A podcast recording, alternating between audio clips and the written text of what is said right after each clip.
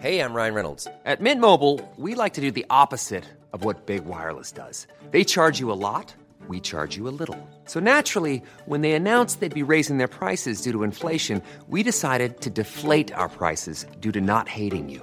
That's right. We're cutting the price of Mint Unlimited from $30 a month to just $15 a month. Give it a try at mintmobile.com slash switch. $45 upfront for three months plus taxes and fees. Promo rate for new customers for limited time. Unlimited more than 40 gigabytes per month. Slows. Full terms at mintmobile.com.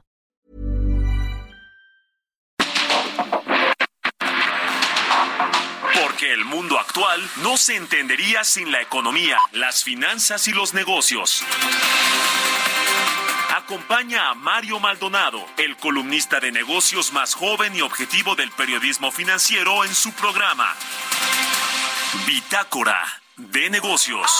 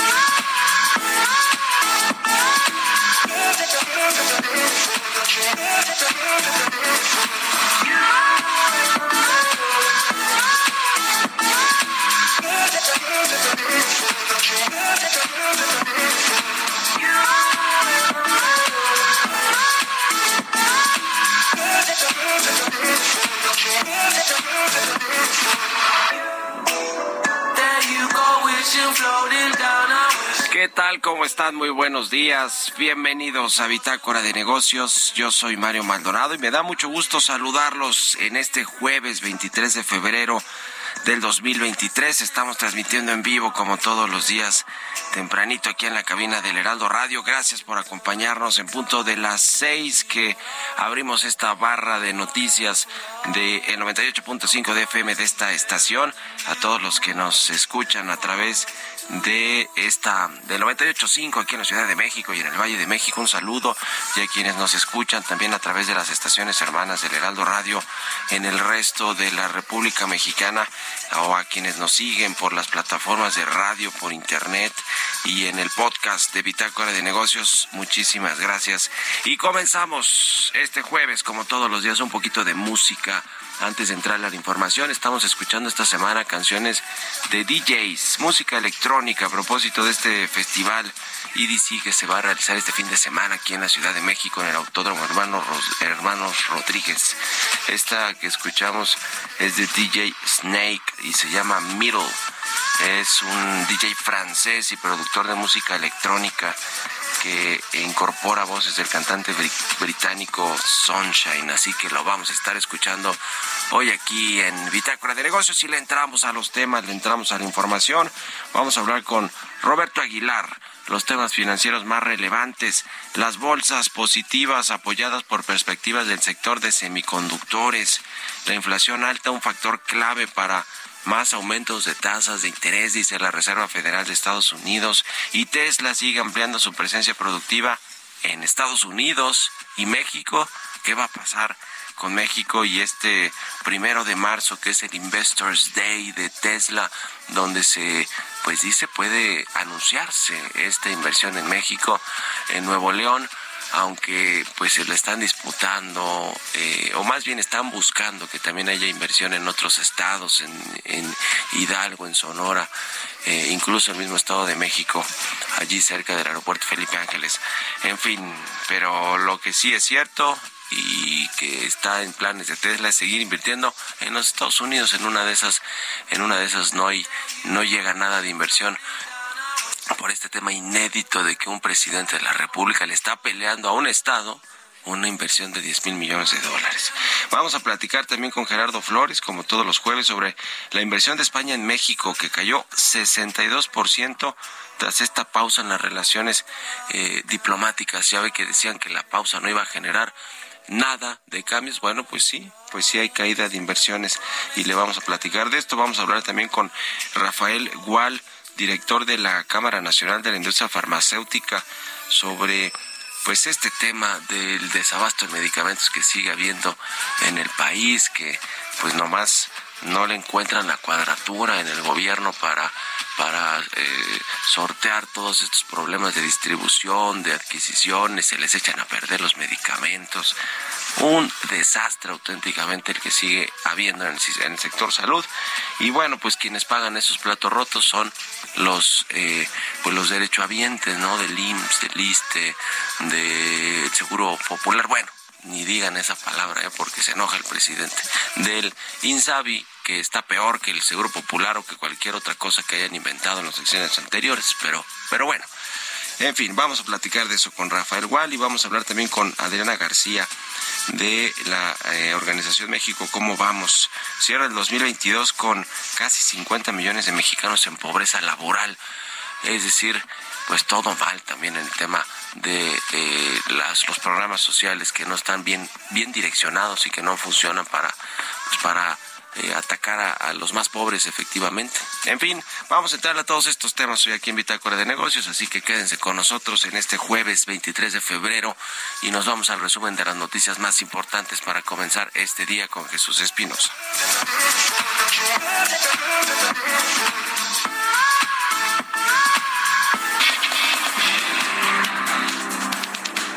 El presidente Andrés Manuel López Obrador dijo que sería bueno que el ex secretario de Seguridad, Genero García Luna, declare si recibía órdenes de Felipe Calderón y Vicente Fox para hacer tratos con el narco. La posibilidad de que García Luna se declare como testigo. Y yo diría, como presidente de México, por el bien del país, que ojalá y lo haga, a cambio de que informe sobre si recibía órdenes o informaba a los expresidentes tanto a Fox como a Calderón. De acuerdo con analistas, el incremento en la tasa de interés por parte del Banco de México, la incertidumbre económica y la profundidad del sistema financiero impulsaron al ahorro a niveles máximos al cierre del año pasado. Funcionarios de la Reserva Federal de Estados Unidos adelantaron que serán necesarios más aumentos en los costos de los préstamos para reducir la inflación a su objetivo del 2% cuando se reunieron a principios de este mes, aunque casi todos apoyaron una reducción en el ritmo de las alzas. Los integrantes de la Comisión de Defensa Nacional de la Cámara de Diputados, a solicitud del secretario de la Defensa Nacional, Luis Crescencio Sandoval, impulsan reformas para que las utilidades de las obras que realiza el ejército, como el tren Maya y el aeropuerto Felipe Ángeles, sean destinadas a un fondo de pensiones a favor de los familiares de militares fallecidos en el ejercicio de sus funciones. El presidente y director ejecutivo de Volaris, Enrique Beltranena, señaló que los líderes de la industria de la aviación consideran que no es necesario abrir el cabotaje en cuanto a la recuperación de la categoría 1 en aviación civil, comentó que durante el último trimestre del 2022 hubo progresos sustanciales para salir de la degradación y se espera que a finales de marzo ya haya una solución.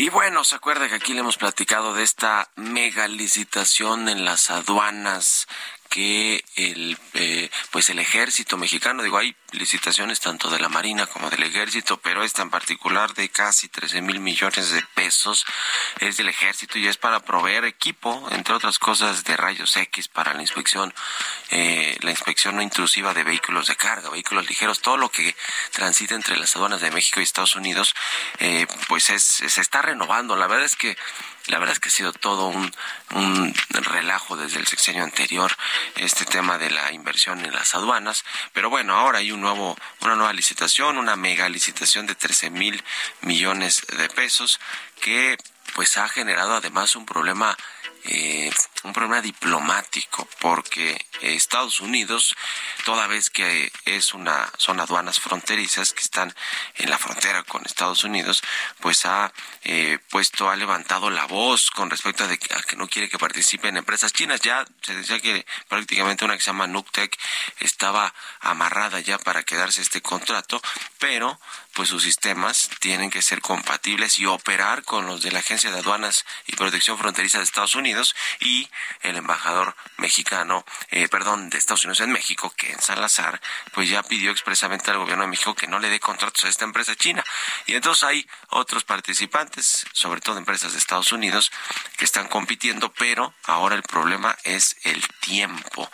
El gobierno eh, o, o, el ejército mexicano, pues en la licitación dice que todo debe de entrar en función en noviembre y según los tiempos de las empresas, pues eh, más o menos tardarán unos 24 meses en eh, resolver todo este asunto, en fabricar y en instalar y en desinstalar los equipos anteriores. Es decir, no le dan los tiempos, además de que se habla pues de otros asuntos ahí alrededor de, de posibles temas de corrupción para, para conseguir estos, estos contratos.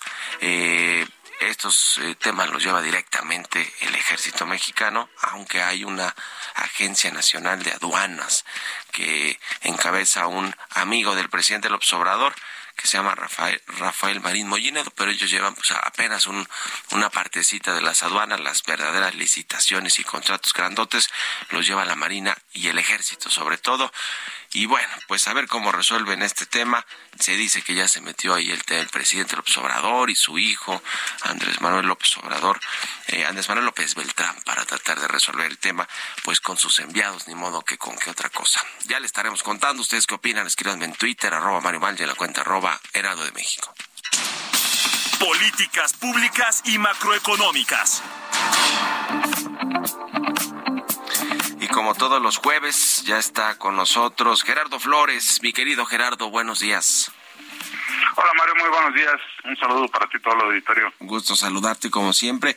¿Cómo le ha ido a la inversión extranjera española en México, que si no mal recuerdo es la segunda más importante en el país después de la inversión de Estados Unidos? ¿Qué ha pasado a partir de que el presidente López Obrador declaró una pausa en las relaciones entre ambos países? Pues sí, mira, eh, según reportes que observamos ayer, eh, señalan que para el 2022 la, la inversión española, la inversión extranjera de España, o la inversión de España en México, se habría ubicado en un nivel de alrededor de 1.600 millones de dólares, cuando pues en los últimos 3, 4 años por lo menos se había estado ubicando en niveles por encima de los 4.000 millones de dólares anuales. Entonces estamos observando que pues que, que sí hay un impacto, que pues eh, la presión, las declaraciones, las descalificaciones eh, y sobre todo el ambiente de incertidumbre que se ha vivido eh, para la inversión en los años recientes o en, en el curso de la actual administración, pues pues ha pasado factura, por lo menos al caso de la inversión española, que pues con datos de la propia Secretaría de Economía estamos observando que, ha disminuido sensiblemente, ¿no?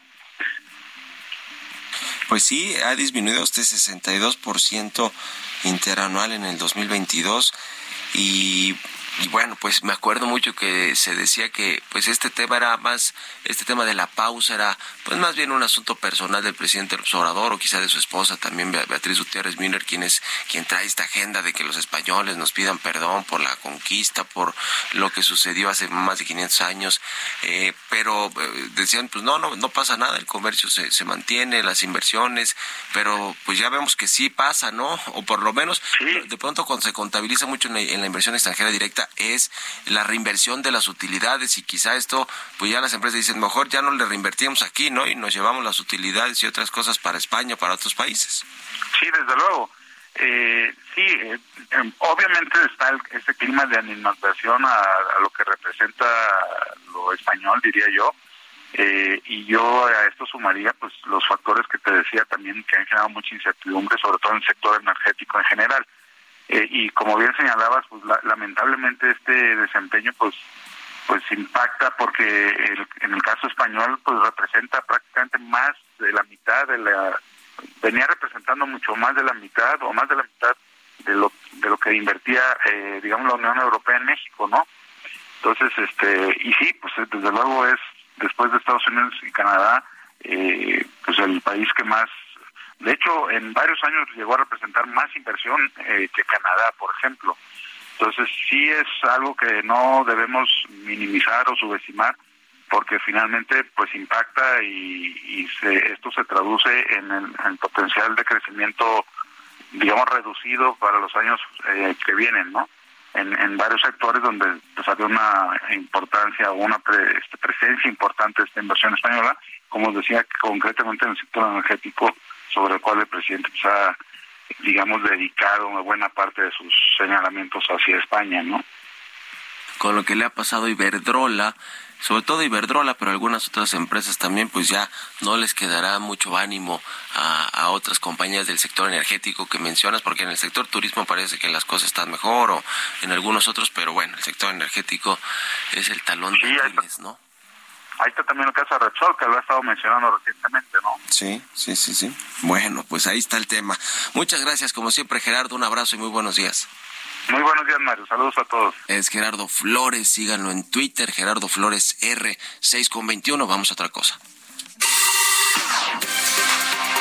Economía y mercados.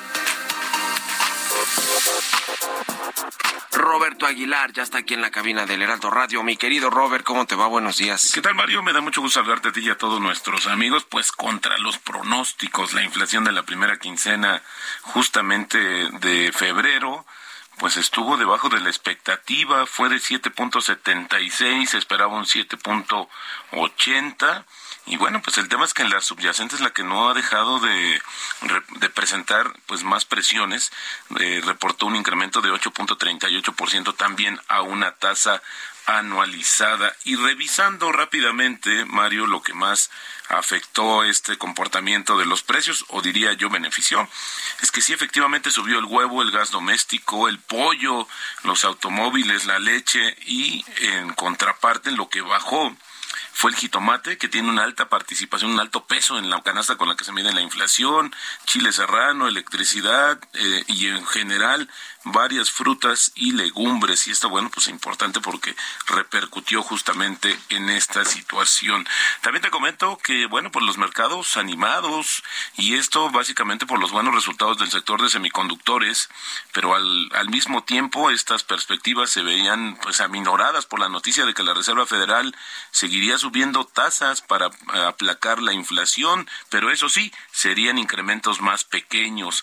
Los ingresos superiores a lo previsto del gigante de los los chips Nvidia hicieron que sus acciones subieran 9% y esto jaló al resto de las empresas del sector. Importante porque también sirve como un termómetro para medir justamente esta situación del abasto, la mayor demanda de los microprocesadores en el mundo. También te comento que una sólida mayoría de las autoridades de la Reserva Federal acordó en su última reunión de política monetaria pues frenar el ritmo de alzas de las tasas de interés del Banco Central a un cuarto de punto, pero coincidieron en que el riesgo de una inflación alta era un factor clave todavía que justificaba pues, más alzas de las tasas. Según las minutas de la reunión de la Reserva Federal, casi todos los participantes coincidieron en que era, una, en que era apropiado elevar el rango objetivo de la tasa de interés de los fondos federales un cuarto de punto. Y bueno, también te comento que Eurostat, está, el INEGI de Europa, informó que la inflación de la zona euro fue en enero ligeramente superior a lo estimado anteriormente, lo que confirma que el crecimiento de los precios ya ha superado con creces el punto más alto o más álgido, aunque las presiones subyacentes sobre los precios siguen sin dar señales de baja. También la Comisión Europea emprendió hoy una consulta Mario, eh, sobre el futuro del sector europeo de las telecomunicaciones, inició un proceso que podría llevar a exigir a empresas como Google, Meta, y Netflix que paguen algunos de los costos de la infraestructura de la red y esto, estos recursos servirían justamente para financiar el despliegue de la red 5G eh, en Europa. También te comento que, bueno, el tipo de cambio Vamos a ver ahora cómo se comporta, pero acaba de marcar un mínimo, Mario, justamente en 18.30. Y con esto llevamos una apreciación en el año de 6%. Vaya, respondió de manera positiva al dato de al, las minutas de la Reserva Federal del día de ayer. Y por ahí lo ven, Mario, debajo ya de 18 pesos. ¿Será posible? Bueno, ya lo veremos. El superpeso. Bueno, gracias Roberto Aguilar y nos vemos a ratito en la televisión. Gracias Mario, muy buenos días. Roberto Aguilar, síganlo en Twitter, Roberto AH. Vámonos a la pausa, casi 6 con 25. Regresamos aquí a Bitácora de Negocios.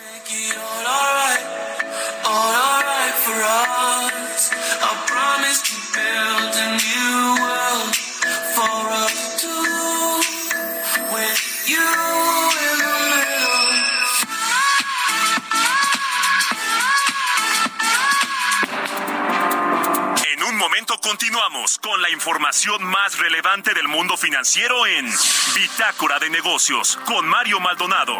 Regresamos.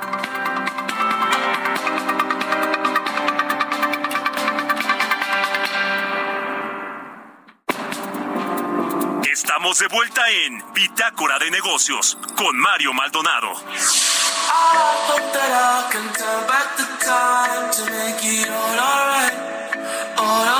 for us.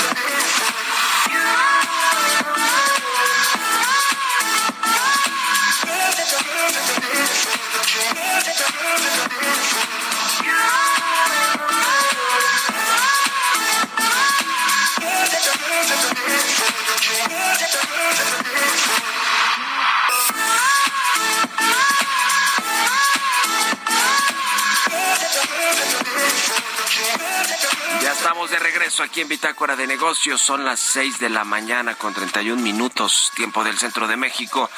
Regresamos escuchando un poquito de música. Ya le decía, esta semana oímos canciones de música electrónica de DJs a propósito de este festival EDC que se celebra este fin de semana en el Autódromo Hermano Rodríguez. Este que escuchamos de fondo es de DJ Snake, se llama Middle y es como una ya de las clásicas o viejitas que le gustan aquí a Jesús Espinosa porque son de su de su de cuando se iba al antro o a las fiestas o algo o algo así, sí o no, Chucho. Bueno, vámonos precisamente con Jesús Espinosa, el segundo resumen de noticias.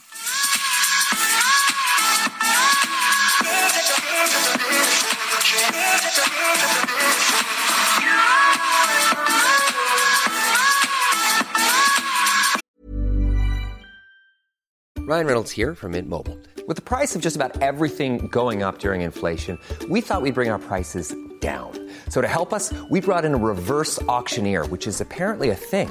Mint Mobile unlimited premium wireless. Ready to get 30, 30, bit to get 30, bit to get 20, 20, 20, bit to get 20, 20, bit to get 15, 15, 15, 15 just 15 bucks a month. So, Give it a try at mintmobile.com/switch. slash $45 up front for 3 months plus taxes and fees. Promo for new customers for limited time. Unlimited more than 40 gigabytes per month slows. Full terms at mintmobile.com.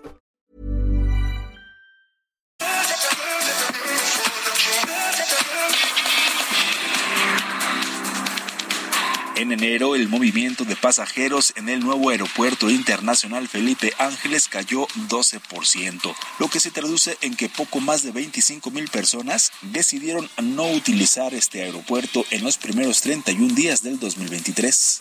La alcaldesa de Nuevo Laredo, Carmen Lilia Canturrosas Villarreal, aseguró que la ciudad cuenta con las condiciones para que la empresa Tesla se pueda instalar, mientras que el gobernador de Tabasco, Carlos Manuel Merino Campos, señaló que la entidad cuenta con suficiente agua y espacio para la instalación de la nueva planta ensambladora de autos eléctricos de Tesla. Jesús Esteba, titular de la Secretaría de Obras de la Ciudad de México, indicó que en el programa de obras de este 2023 se contempla la inversión de un poco más de 40 mil millones de pesos en diferentes proyectos relacionados con áreas como la educación, la movilidad y los derechos de los ciudadanos.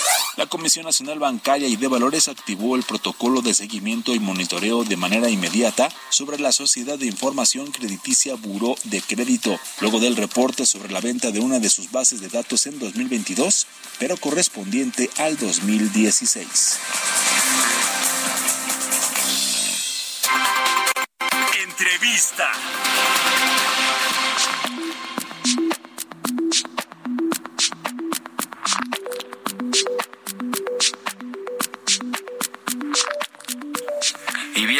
Decía que vamos a platicar con el ingeniero Rafael Hualco él es director general de la Cámara Nacional de la Industria Farmacéutica, la Canifarma. La Canifarma. ¿Cómo estás, Rafael? Muy buenos días.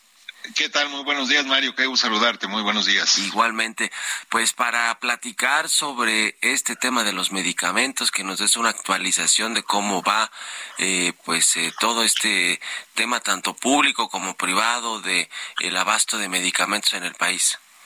Cómo no, con mucho gusto. Mira, eh, tú sabes que en, la, en años anteriores había sido la UNOPS la encargada de eh, adquirir los medicamentos para, para México, por lo menos eso era lo que se había planteado en 2020, que esto sería hasta 2024. Bueno, pues a la UNOP se le suspendió esta, este contrato, este acuerdo que se tenía con ellos, y a partir del primero de enero dejó de, adquirir medicamentos para, para nuestro país.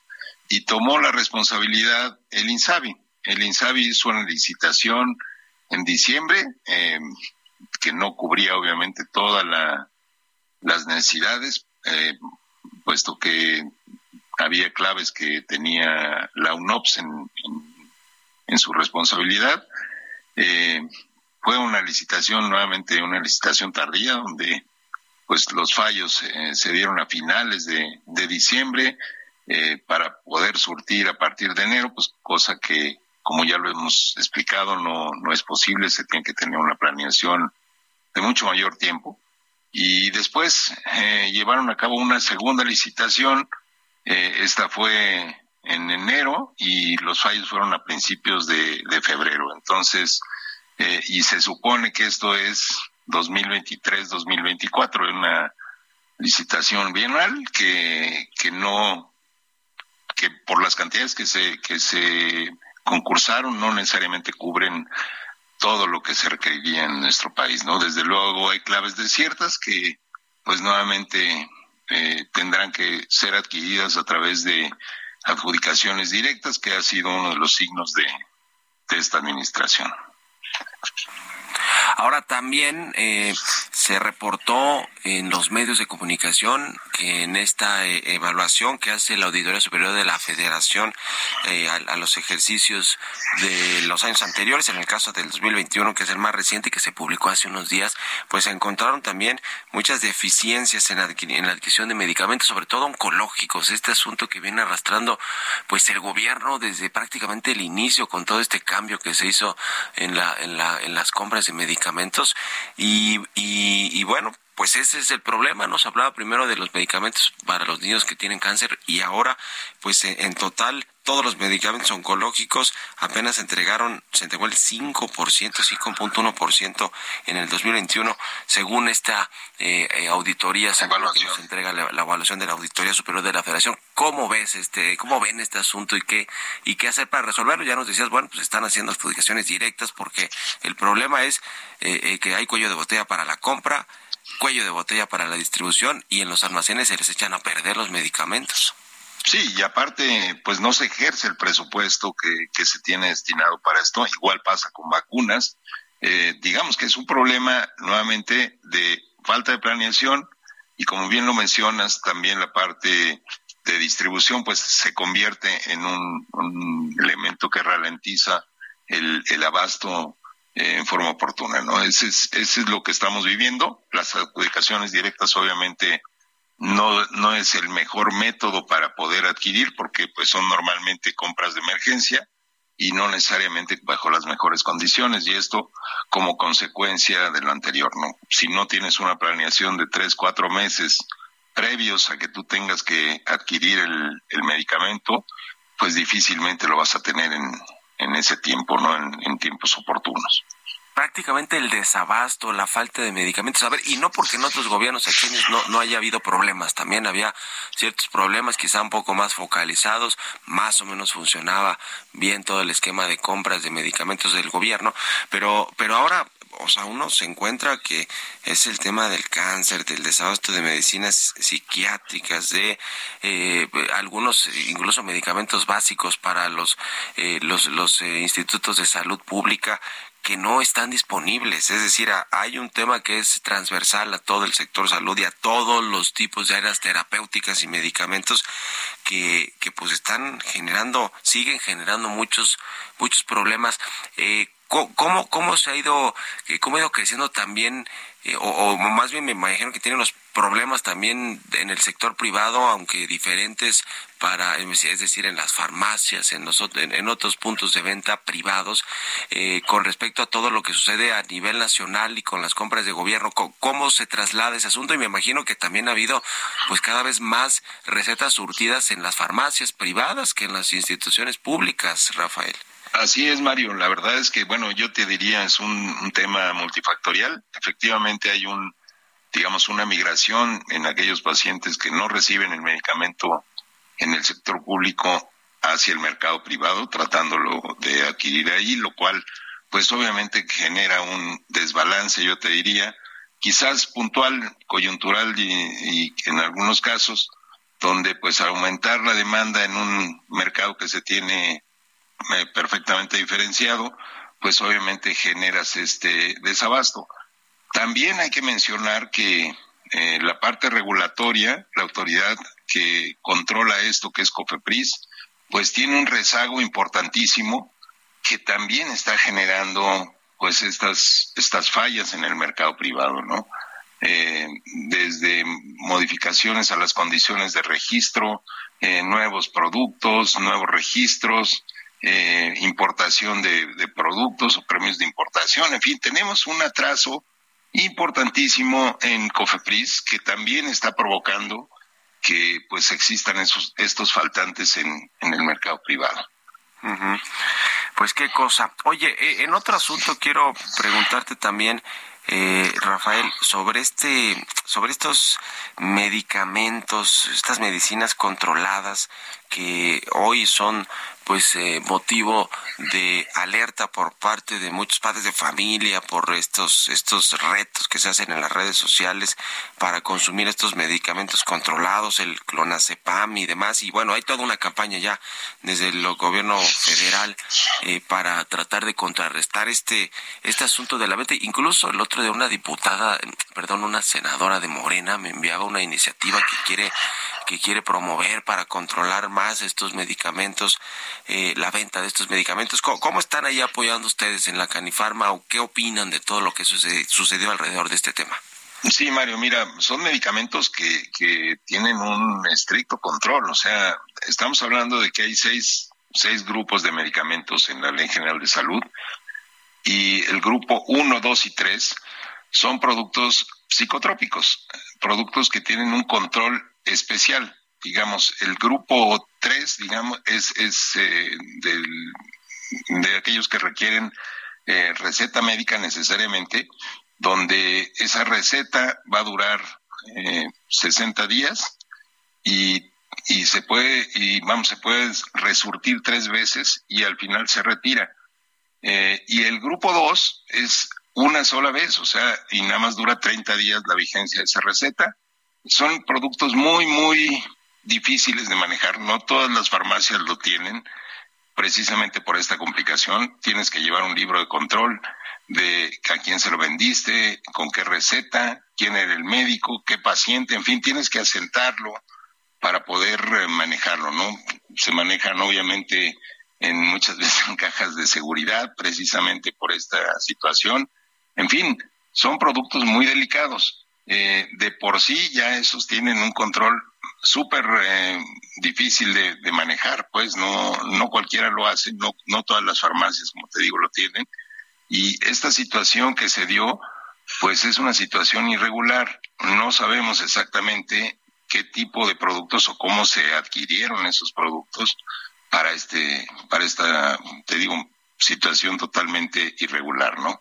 Como estamos cooperando con, con la autoridad es tratar de identificar, si es que lo hubiere, qué sitios están vendiendo estos productos sin receta, ¿no? Que, que es muy difícil. Normalmente pueden ser productos robados, pueden ser productos falsificados, en fin, eh, es bien difícil darles un, un seguimiento a esto, pero bueno, estamos cooperando con la autoridad, inclusive con capacitación para identificar este tipo de producto falsificado. Pues ahí está el tema. Muchas gracias, como siempre, por estos minutos, Rafael Gual, director general de la Cámara Nacional de la Industria Farmacéutica. Estamos en contacto y muy buenos días.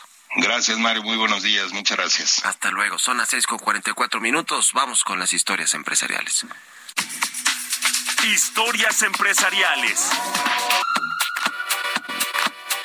El metaverso llegó a la avenida Presidente Mazarik, aquí en Polanco, en la Ciudad de México, y fue presentada como una oportunidad para combinar el mundo comercial virtual con el físico. Las empresas podrán diseñar y construir espacios virtuales inmersivos para cualquier negocio en el metaverso. ¿De qué se trata? Nos cuenta más Giovanna Torres.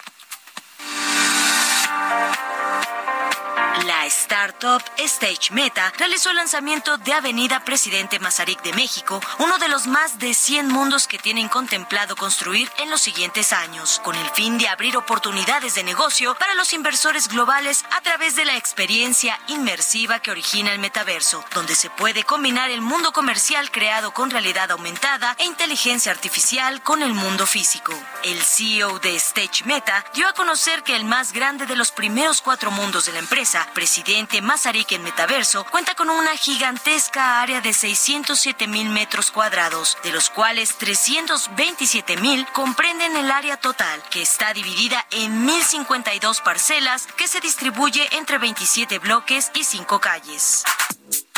Señaló que todo el lujo que hace que la avenida sea tan popular en el mundo real se traducirá a presidente Mazarik en el metaverso con gran detalle y fidelidad, invitando a las empresas de moda y otros negocios de artículos de lujo a migrar a ella al unirse al metaverso. Vanessa García, gerente de operaciones de Stage Meta, dijo que decidieron tener a la avenida Presidente Mazarik de la Ciudad de México al metaverso porque además de ser un lugar icónico por brindar refugio del ajetreo y el bullicio de la vida de la ciudad, es un centro de negocios de alta gama donde convergen, además de restaurantes de prestigio, tiendas de reconocidas marcas y otros negocios que seguramente querrán unirse a este nuevo mundo inmersivo.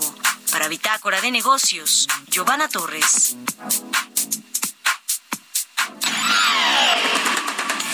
Mario Maldonado en Bitácora de Negocios.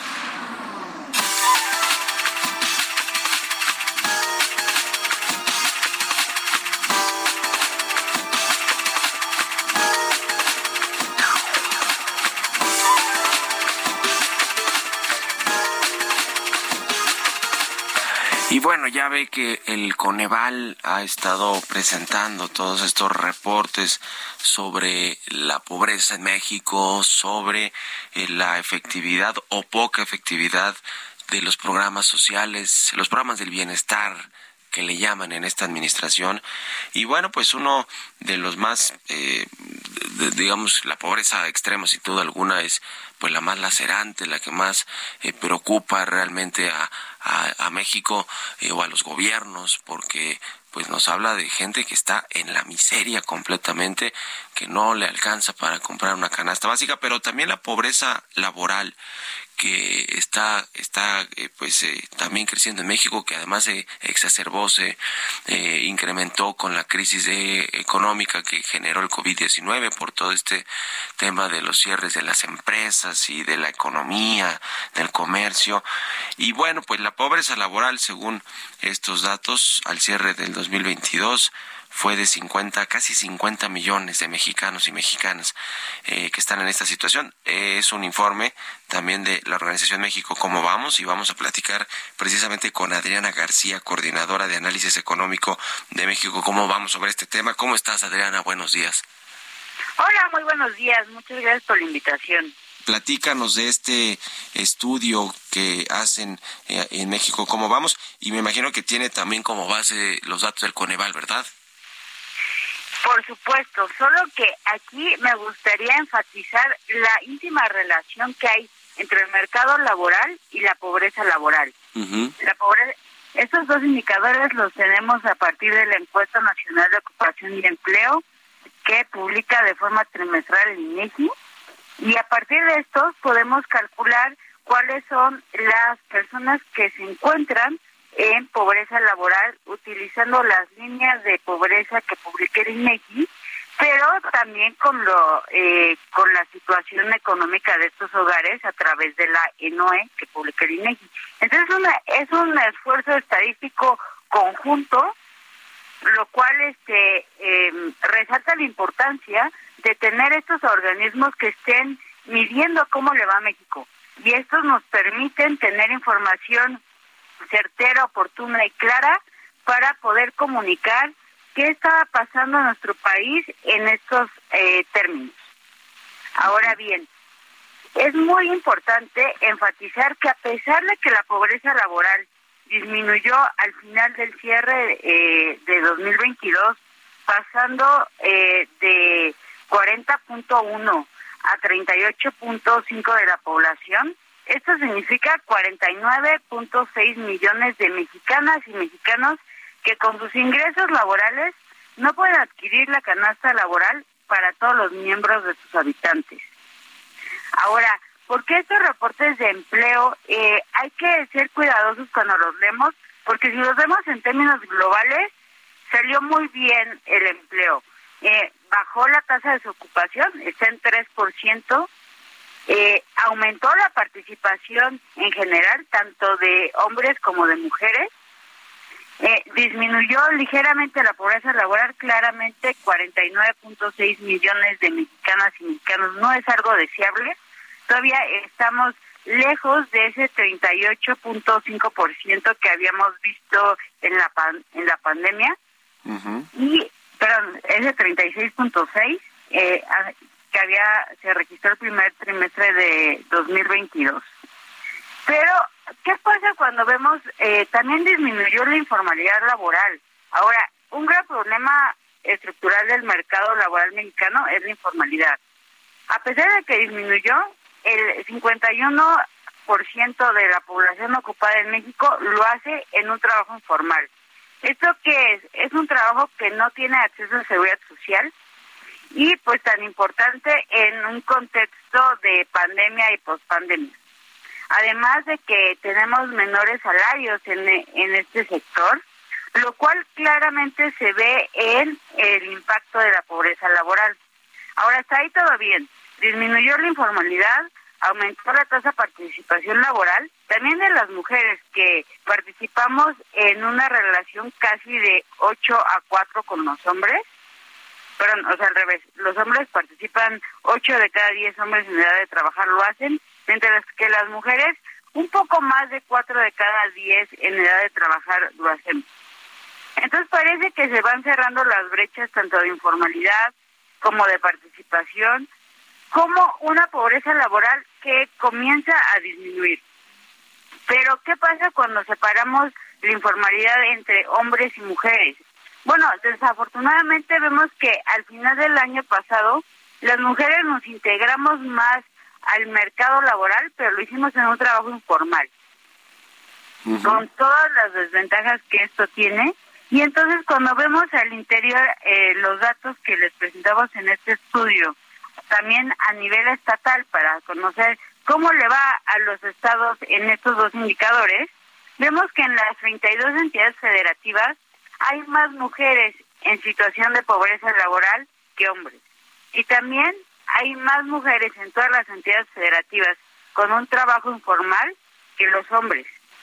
Ahora, como te decía, estos 40 y, eh, 49 millones de mexicanos eh, se encuentran en una situación, eh, pues, eh, muy eh, de poca viabilidad económica para su desarrollo, también una calidad de vida mala, pero hay que ser muy cuidadosos con estos datos en un entorno de alta inflación y poco crecimiento económico, porque lo que podemos ver trimestre a trimestre es que más o menos mexicanos van a caer del lado de pobreza laboral, dependiendo si la inflación que está eh, general alta, pero afecta en mayor proporción a los hogares que menos recursos tienen. Y en particular vemos un, unos índices de precios eh, más altos que los generales en alimentos, por eh, alrededor del 12%, con una actividad económica que a veces crece punto cuatro, punto dos, va a ser muy sensible esta medición a la evolución de los próximos trimestres. no podemos pensar que un solo trimestre ya nos está hablando de una clara tendencia hacia un México con menor pobreza laboral. pues es, es, es todo un tema que no se puedan cubrir estos eh, eh, requerimientos básicos, la canasta básica con un, con con el producto del trabajo y del salario de las personas, aunque bueno, hay otros temas como las remesas y cosas, los programas sociales que, que bueno, de pronto ayudan a paliar toda esta situación. Oye, se nos acabó el tiempo, pero te agradezco mucho, Adriana, que nos hayas tomado la llamada y muy buenos días. Muy buenos días, muchas gracias. Hasta luego. Con esto nos despedimos. Gracias a todos ustedes por habernos acompañado este jueves aquí en Bitácora de Negocios. Se quedan en estas frecuencias del Heraldo Radio con Sergio Sarmiento y Lupita Juárez. Nosotros nos vamos a la televisión, al canal 8 de la televisión abierta, a las noticias de la mañana y nos escuchamos aquí mañana, tempranito, a las 6. Muy buenos días.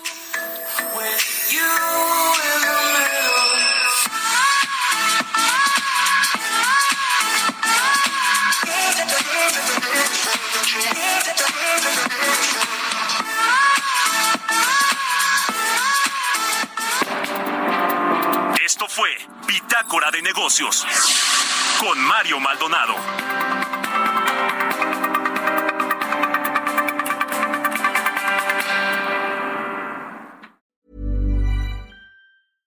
Imagine the softest sheets you've ever felt. Now imagine them getting even softer over time. That's what you'll feel with Bowl and Branch's organic cotton sheets. In a recent customer survey, 96% replied that Bowl and Branch sheets get softer with every wash. Start getting your best night's sleep in these sheets that get softer and softer for years to come. Try their sheets with a 30-night guarantee. Plus, get 15% off your first order at bowlandbranch.com. Code BUTTERY. Exclusions apply. See site for details.